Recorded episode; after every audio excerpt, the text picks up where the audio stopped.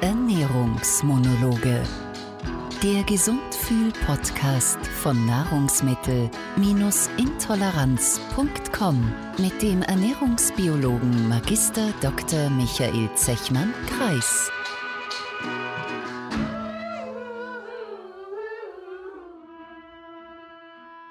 Herzlich willkommen zu Ernährungsmonologe.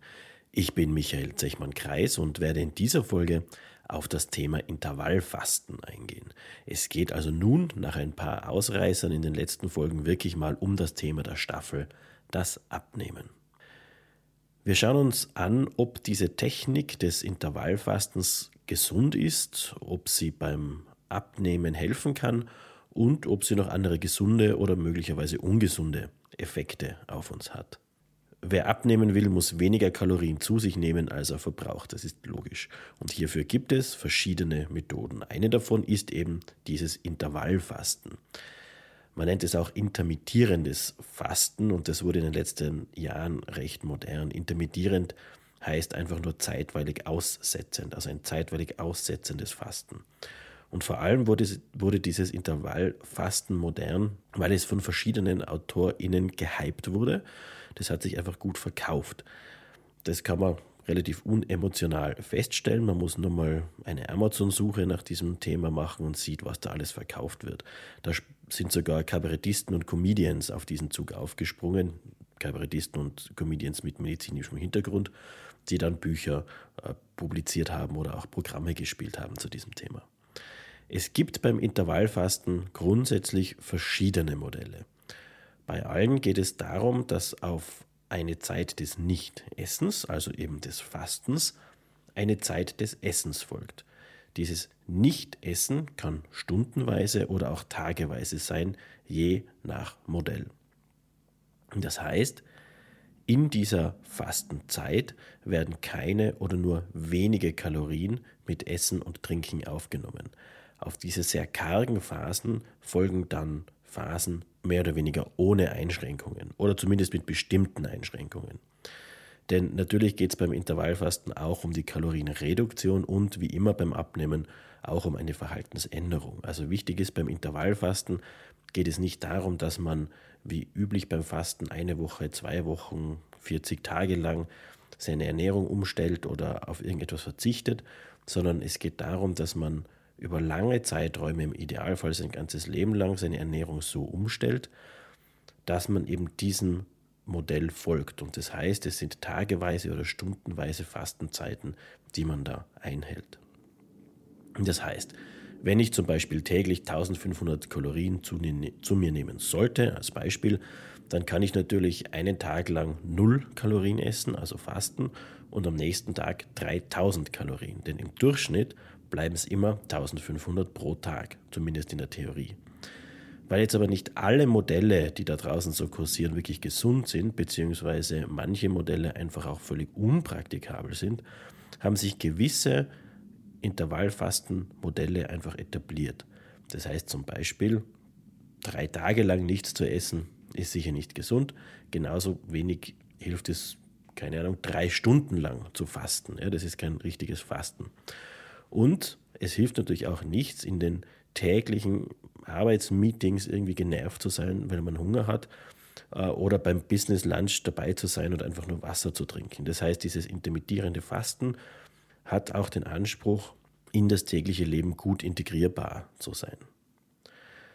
Sehr beliebt sind vor allem zwei Modelle, zum einen das 5 zu 2 und zum anderen das 16 zu 8 und aufsteigend. 5 zu 2 bezieht sich hier auf die Tage, also fünf normale Tage mit einer gesunden und kalorienbewussten Ernährung, zum Beispiel die Arbeitstage unter der Woche, und zwei eher strengere Fastentage, zum Beispiel am Wochenende. Dabei achtet man an diesen zwei Tagen auf eine sehr geringe Kalorienzufuhr, also nicht ein Verzichten auf alle Kalorien, sondern eine geringe Kalorienzufuhr von ca. 500 Kilokalorien pro Tag. Beim 16 zu 8 Fasten fastet man hingegen 16 Stunden lang, also nicht Tage, sondern Stunden. Man isst also wirklich null Kalorien in diesen 16 Stunden und kann dann die darauf folgenden 8 Stunden ebenfalls kalorienbewusst essen. Das lässt sich dann auch erweitern auf zum Beispiel 17 zu 7, 18 zu 6, 19 zu 5 und so weiter bis 23 zu 1, solange diese Summe immer 24, also 24 Stunden ist. 16 Stunden zu fasten ist bei diesen Modellen die unterste Grenze. Kürzer sollte es eigentlich nicht sein. Nehmen wir mal als Beispiel, um das ein bisschen durchzudenken, 19 zu 5. Ich nehme dieses Modell 19 Stunden Fasten, 5 Stunden Essen. Aus dem Grund, weil ich selber dieses Modell seit knapp über zwei Jahren mache und ich das Ganze mal an meinem Beispiel einfach erzählen will, dann ist das Ganze nicht so theoretisch. Ich war damals trotz Sports übergewichtig, leicht übergewichtig und hatte sehr schlechte Leberwerte. Auch eine Fettleber hatte ich und äh, zwar für viele, viele Jahre und das Ganze ohne Alkoholkonsum. Darüber habe ich damals sogar einen langen Blog gemacht, beziehungsweise mehrere Blogbeiträge mit ähm, Anna Maria, der aber leider nicht mehr online nachzulesen ist. Vielleicht erinnert sich der eine oder andere noch an diese Zuckerblogs, die ich damals mit Anna Maria gemacht habe. Nachdem bei mir eigentlich alle Versuche gescheitert waren, diese Fettleber loszuwerden. Das Übergewicht war gar nicht das Problem, sondern eben diese Fettleber und die, die schlechten Leberwerte. Auch dieses zuckerfreie Leben, was wir da probiert haben, hat nicht auf Dauer funktioniert und auch Abnehmen hat tatsächlich keinen Effekt gehabt auf diese erhöhten Leberwerte. Habe ich mich dann eben vor etwas über zwei Jahren dazu entschieden, dieses Intervallfasten einfach mal zu versuchen. Denn dieses Intervallfasten verspricht nicht nur eine Gewichtsabnahme in der Theorie, sondern auch gewisse Verbesserungen des Blutbildes. Ich habe ja nichts zu verlieren gehabt, also habe ich mich mal eingelesen. Ich war damals auch auf einer Konferenz, wo es um dieses Thema gegangen ist. Dadurch bin ich damit ein bisschen in Berührung gekommen und habe einfach mal diesen Selbstversuch gestartet. Knappe 10 Kilogramm Übergewicht hatte ich damals und eben sehr schlechte Leberwerte. Ich habe mit 16 zu 8 gestartet, also eben 16 Stunden Fasten, 8 Stunden Essen. Und hier schon einmal der erste Tipp, wenn man mit Intervallfasten beginnt, sollte man immer mit leicht meisterbaren Zeiten starten. Das heißt, 16 zu 8 ist eine gute Einsteigerzeit. Ich habe äh, zum Beispiel um 20 Uhr zu Abend gegessen und dann erst wieder um 12 Uhr mittags Mittagessen gegessen so gegen 10 Uhr vormittags habe ich mm, vor allem in den ersten Tagen dann plötzlich einen enormen, einen enormen Energieschub verspürt. Genau dann, wenn man eigentlich glaubt, man würde übertrieben gesagt verhungern, kommt dieser Energieschub daher. Allmählich habe ich das Ganze dann ausgebaut und bin dann einige Zeit später bei 18 zu 6 geblieben, aber manchmal eben auch bei 19 zu zu 5 oder eben seltener 21 zu 3. Das passt am besten in meinen persönlichen Tagesablauf, wobei ich 21 zu 3 schon eigentlich zu viel finde und ich immer versuche, das zu vermeiden, weil es ist aus meiner Sicht wirklich schon eine zu lange Fastenzeit. Aber 19 zu 5 ist relativ häufig eigentlich der Fall. Wie funktioniert es? Ich esse derzeit um etwa 17 Uhr zu Abend und faste dann üblicherweise bis 11.30 oder 12 Uhr mittags am nächsten Tag. In dieser Zeit trinke ich dann eben nur Wasser und äh, am Vormittag schwarzen Kaffee, also ohne Zucker, ohne Milch natürlich. Ich habe also dann um die fünf Stunden Zeit ab Mittag, um meine tägliche Kalorienzufuhr zu leisten. In meinem Fall sind es derzeit um die 1800 Kalorien. Die teile ich dann auf zwei Mahlzeiten auf, meistens nicht mehr, eben ein Mittagessen und ein Abendessen. Und somit bleiben dann ca. 900 Kalorien pro Mahlzeit oder auch mal 700 Kalorien und noch ein kleiner Snack oder eine kleine äh, Nachspeise. Und da sieht man schon, dass die Kalorienaufnahme natürlich sinnvoll erfolgen sollte. Das heißt gesunde Lebensmittel, viel Gemüse, Salate und so weiter. Also Essen, das eine niedrige Kaloriendichte hat. Es heißt aber nicht, dass man verzichten muss. Man kann auch mal was Süßes essen. Man kann auch über die Stränge schlagen. Da schlag, ähm, spricht eigentlich nichts dagegen. Und ganz wichtig, ich zum Beispiel setze dieses Fasten immer am Wochenende aus, das heißt, ich mache das von Montag bis Freitag, aber am Wochenende frühstücke ich ganz normal mit meiner Familie.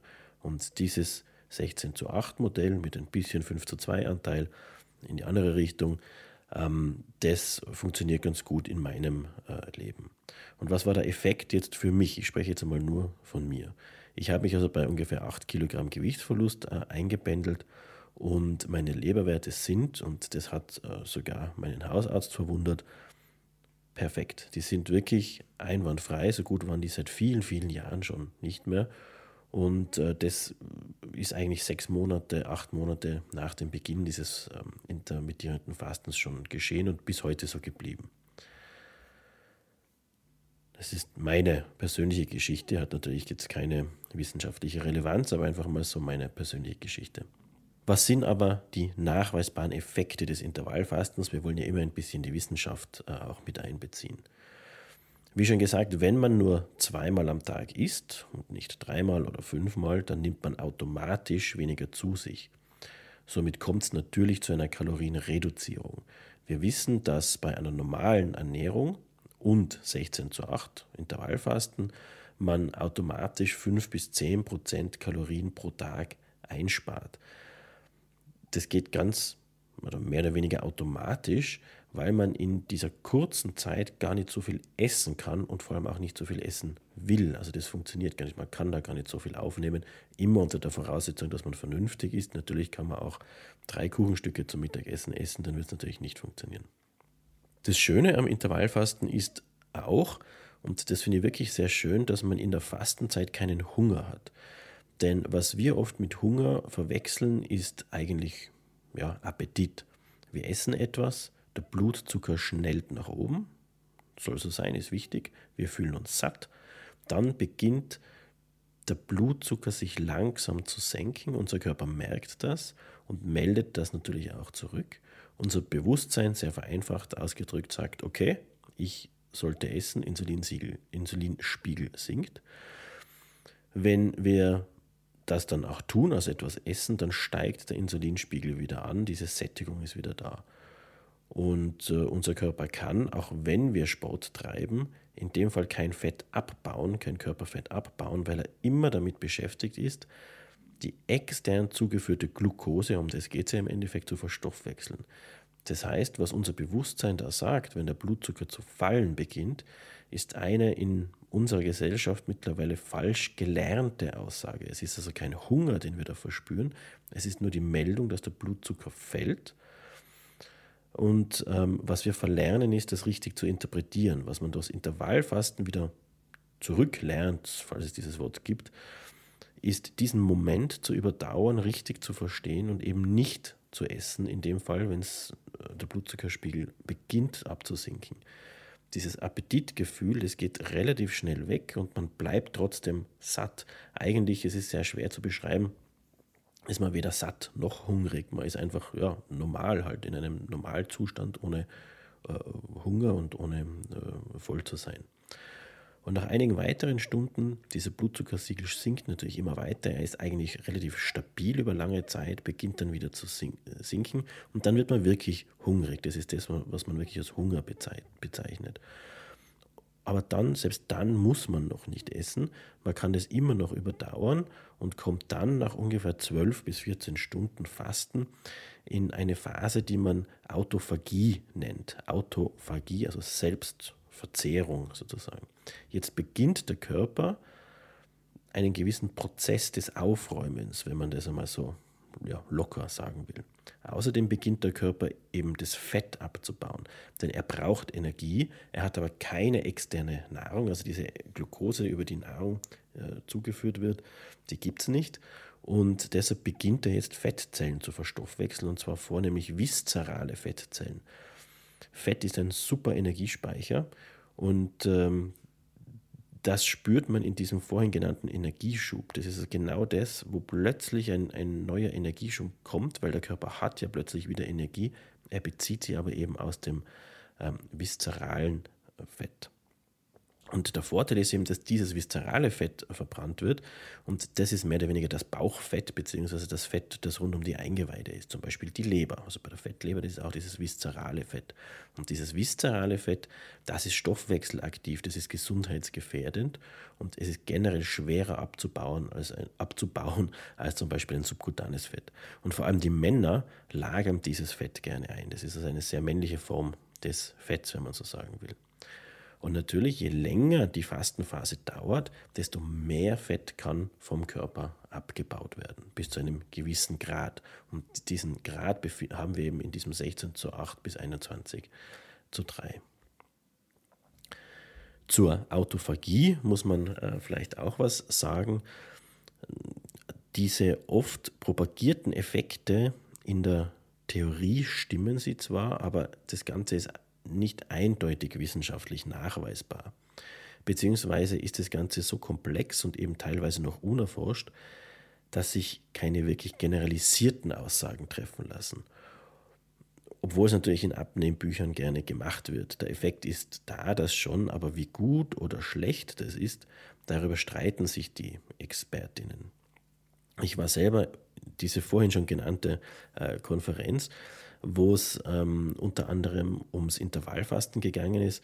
Und da ist es plötzlich zu tumultartigen Diskussionen in, in so einem Panel gekommen, was wirklich, ich habe das noch nie auf einer, auf einer solchen Konferenz zuvor und auch danach nicht mehr erlebt wo es also äh, ja, richtig tumultartige Szenen gab in dieser Diskussion zwischen Autophagie und Intervallfastenvertretern und deren Gegnern.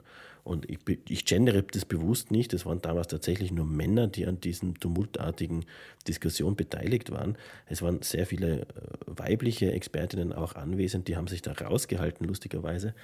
Wir sind dann am Abend äh, essen gegangen, wie das so üblich ist auf solchen Konferenzen. Da ist dann weiter diskutiert worden. Und äh, da haben sich dann die Frauen auch sehr stark eingebracht. Deutlich gesitteter, als es eben die Männer zuvor taten. Aber was ich damit sagen will, ist, ähm, die ExpertInnen haben sich damals also wirklich sehr emotional auch in die Haare bekommen über dieses Thema Autophagie und über dieses Thema Intervallfasten. Zusammenfassend können wir eigentlich sagen, gegen Übergewicht und Fettleibigkeit gilt vor allem konsequente Ernährungsumstellung, körperliche Aktivität und Verhaltensänderungen. Das werden wir in dem Podcast immer wieder hören, denn das sind einfach die Grundpfeiler des Abnehmens gesundes Essen wie Obst, Gemüse, Vollkorn, Nüsse, Hülsenfrüchte, Fisch, wenn man das essen mag, und pflanzliche Öle, natürlich wenig Zucker und wenig Weißmehle, das steht natürlich im Vordergrund.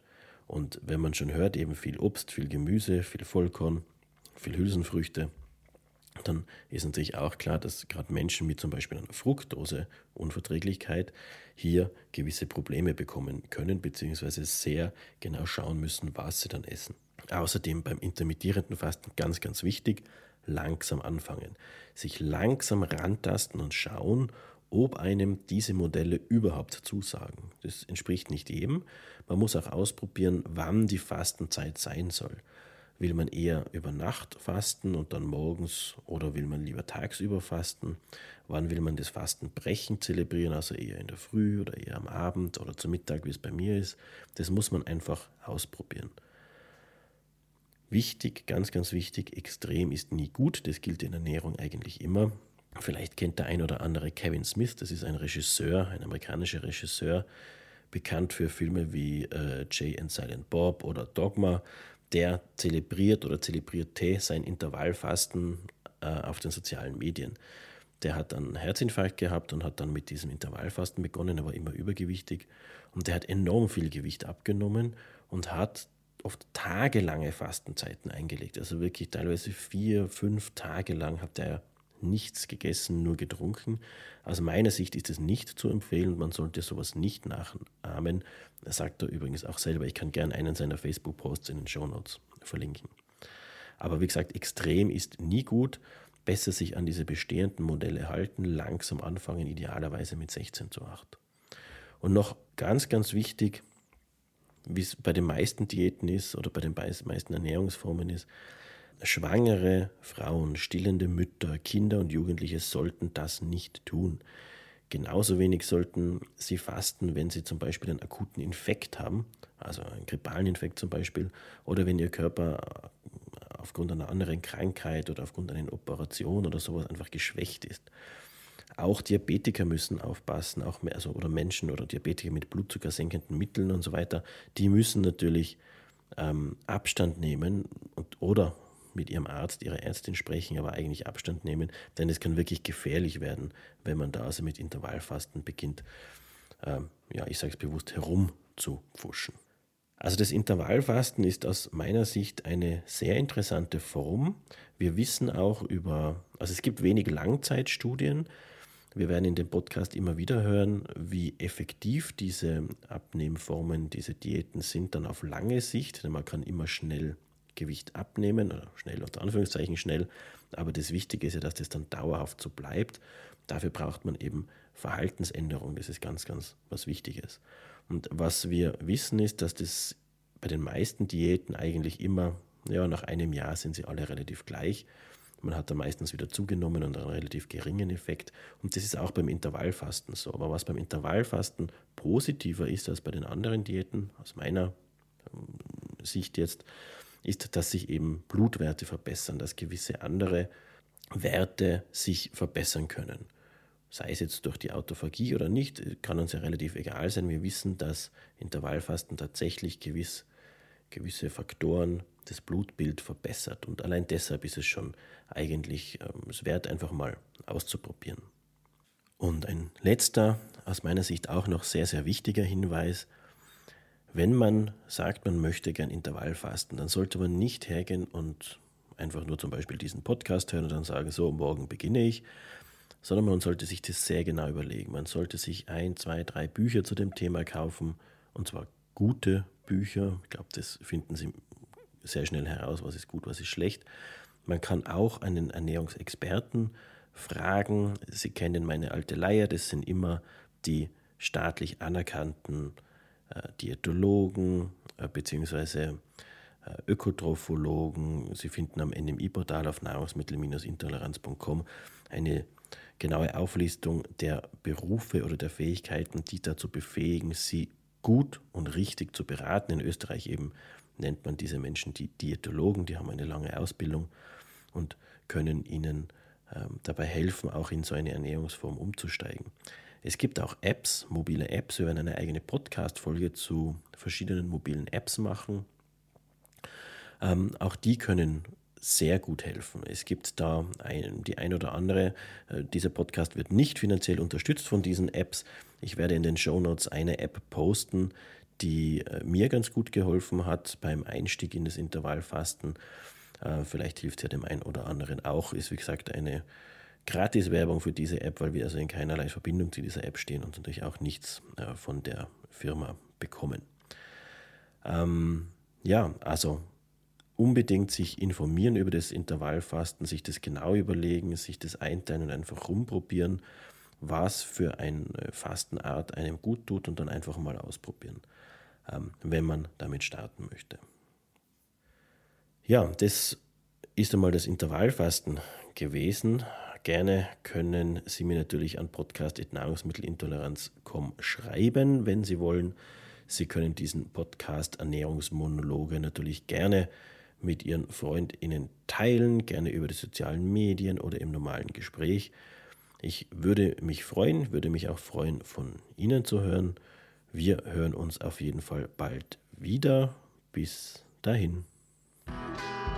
Das war Ernährungsmonologe der Gesundfühl-Podcast von Nahrungsmittel-intoleranz.com mit dem Ernährungsbiologen Magister Dr. Michael Zechmann-Kreis.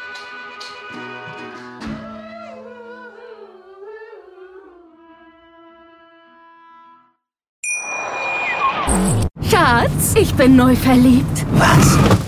Drüben. Das ist er. Aber das ist ein Auto. Ja, eben. Mit ihm habe ich alles richtig gemacht. Wunschauto einfach kaufen, verkaufen oder leasen. Bei Autoscout24. Alles richtig gemacht.